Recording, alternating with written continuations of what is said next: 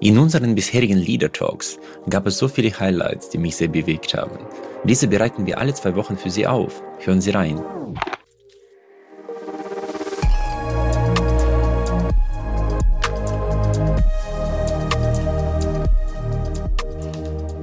Das, das, das kennst du Georgi. Ne? Man entwickelt was, man, man, sieht am Anfang gar nicht, äh, welches Potenzial dahinter steckt und ja, und dann merkst du, dass diese Folie, das ist die tollste Folie, die ich je gemacht habe. Die funktioniert immer. Und das ist einfach toll. Wann habe ich die eigentlich entwickelt? Weiß gar nicht. War plötzlich da. Und das scheint was zu sein, was wirklich äh, virulent ist und funktioniert und nur so hat seine Berechtigung. Und äh, Armin, wenn ich jetzt dieses äh, Rollenverständnis äh, aufgreife, dann würde ich sagen, es ist selten nur eine Rolle, die äh, notwendig ist oder kennzeichnend, auch wenn ich zum Beispiel die Rolle des Bosses aufgreife. Ich denke, dass die klassische patriarchalisch geführte mittelständische Firma, äh, wo ein äh, Gründer oder der Nachfolger meistens einfach sehr viel zu sagen hatte und auch äh, die Leute so herausgesucht und auch so ausgebildet hat, dass sie auf ihn hören und auf seine Anweisung warten ist es, das ist so üblich gewesen, ja. früher mal. Ja, Jetzt absolut. in der modernen Welt ist es ein bisschen schwieriger. Ja, ja absolut. Also ähm, es ist meistens eine, einen, ich nenne das einen Rollenmix. Ja, also mhm. sagen, ähm, Gewichte mal diese vier Rollen oder man könnte es auch vorstellen, wie so vier, sagen wir mal, Register bei einer Kirchenordnung. Dich mhm. ziehst du näher und, und Führungskräfte, Führungskräfte eine schöne Übung, zu sagen, jetzt verteilen wir doch mal zehn Punkte auf die vier Rollen. Und dann sagt jemand, naja, also für mich ist so, äh, ich bin halt schon primär Partner. In der Rolle fühle ich mich gut und äh, das passt auch zu meinem Naturell und es passt auch zu meiner, zu den Gegebenheiten, zu der Führungsumwelt. Und dann, oh, Coach liegt mir nicht so. Das erwarten die Leute auch nicht so. Äh, etwas befähiger, ja, auch. Äh, und dann noch so ein bisschen Boss. Ne? Das ist so mein, mein Setup sozusagen. Äh, ein schönes Wort, das, das, das bei Führungskräften immer auch so, so angenommen wird, ist so, was ist mein Default Setting? Ja, so, okay. so, äh, wenn die Leute zu mir kommen mit einem Problem oder mit einer Idee oder irgendwas poppt hoch, eine Entscheidungsnotwendigkeit, dann wissen die Leute, dass wir uns zusammensetzen. Das wissen die.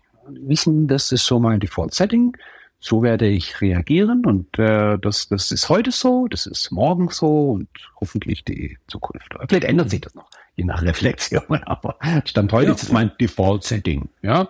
Ja. Äh, dass ich ja. dann ab und zu mal je nach Situation dann vielleicht sage, so Freunde, ihr wisst ja, wir diskutieren das normalerweise aus, aber äh, Leute, wir haben jetzt keine Zeit mehr. Jetzt und ich entscheide das jetzt. Getroffen. Ich entscheide das jetzt. Warum werde ich es darf und uh, so. Und dann können wir morgen wieder weiter diskutieren. Ne?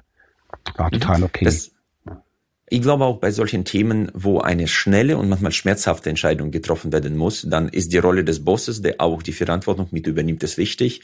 Wir erleben bei unseren Projekten, wo sehr viel Transformation, die auch schmerzhaft manchmal sein kann, entsteht, wenn jetzt jemand in so eine Bossrolle hineinschlüpft. Äh, einige schaffen nicht, da hier rauszukommen und bleiben in so einem Firefighting-Modus zu lange drin. Und das äh, stumpft die Menschen ab und irgendwann, du kannst sechs Monate vielleicht in so einem Modus laufen, aber keine drei Jahre. Nein, nein, auf keinen Fall. Die Leute hören ja. auf zu denken, ja. ja. Und es gibt ja diesen Unterschied zwischen komplizierter Welt und einer komplexen Welt. Und in einer komplexen Welt kann man nicht alles wissen. Nein, nein, nein. Ja? Und da kannst du, ja. ja. Ja. Und diese Sekundär- und primäre Rollen, das ist das auch, was du mit Default Setting äh, Ja, genau, ja, richtig. Also das ist mehr so die akademische Ausdrucksweise. Sagen, meine primäre Rolle ist so das Default Setting. Mhm. Das ist so, wie ich normalerweise und, agiere. Ja. Und das Sekundäre meine, dann auch halt meine. So ein Default Setting, äh, wie stark ist das auf die Persönlichkeitseigenschaften zurückzuführen? Wenn ich jetzt zum Beispiel Big Five oder Ocean Modell nehmen würde, würde man da irgendwelche Parallelen feststellen? Nee, das sind wir gerade im Erforschen. Sind wir Echt? gerade, ja, ja, klar. Also die, die Rollenpräferenz, wie hängt die zusammen mit äh, den Big Five, ja? Wir haben da wow. schon so ein paar Hypothesen, das ist super spannend, ja. Also natürlich zum Beispiel, äh, nehmen wir mal so eine, so eine Dimension wie äh, Agreeableness. Ja. Ich weiß nicht auf Deutsch, ich, ganz komisch. Äh, das ist äh, Verträglichkeit. Verträglichkeit. Ja, ja, es gibt ein bisschen blöde, das Agreeableness gefällt mir besser. Also diese Agreeableness beschreibt ja eine Persönlichkeitsdimension, äh, wo es darum geht, inwieweit äh, stelle ich mein eigenes Interesse über das andere oder umgekehrt. Also Agreeableness heißt, ich stelle das Interesse anderer über mein eigenes Interesse. Also, mhm. das ist Agreeableness. Da unterscheiden sich Menschen und äh, wenn ich jetzt zum Beispiel als Coach agiere, dann sollte ich schon ein hohes Maß an Agreeableness haben. Ja, ich muss mhm. die Sichtweise meiner Geschirrten zulassen können und, und, und sagen, okay, gut, ja, du so vorschlagen würdest, interessant, ja, dann gebe ich dem Raum, ja. Ähm, äh, oder, oder nehmen wir mal so eine Rolle wie zum Beispiel, äh, so eine, so eine äh, Persönlichkeitsdimension wie äh, Extraversion. Extraversion, mhm. das sind also Menschen, die hochladen auf der äh, Persönlichkeitsdimension, nehmen Raum ein. Ja, die sind präsent, die äh, mhm. ähm, wirken nach außen die sehr, wirken sehr stark. sehr stark. Das sind die ja. Leute, äh, an die man sich erinnert nach einer Party.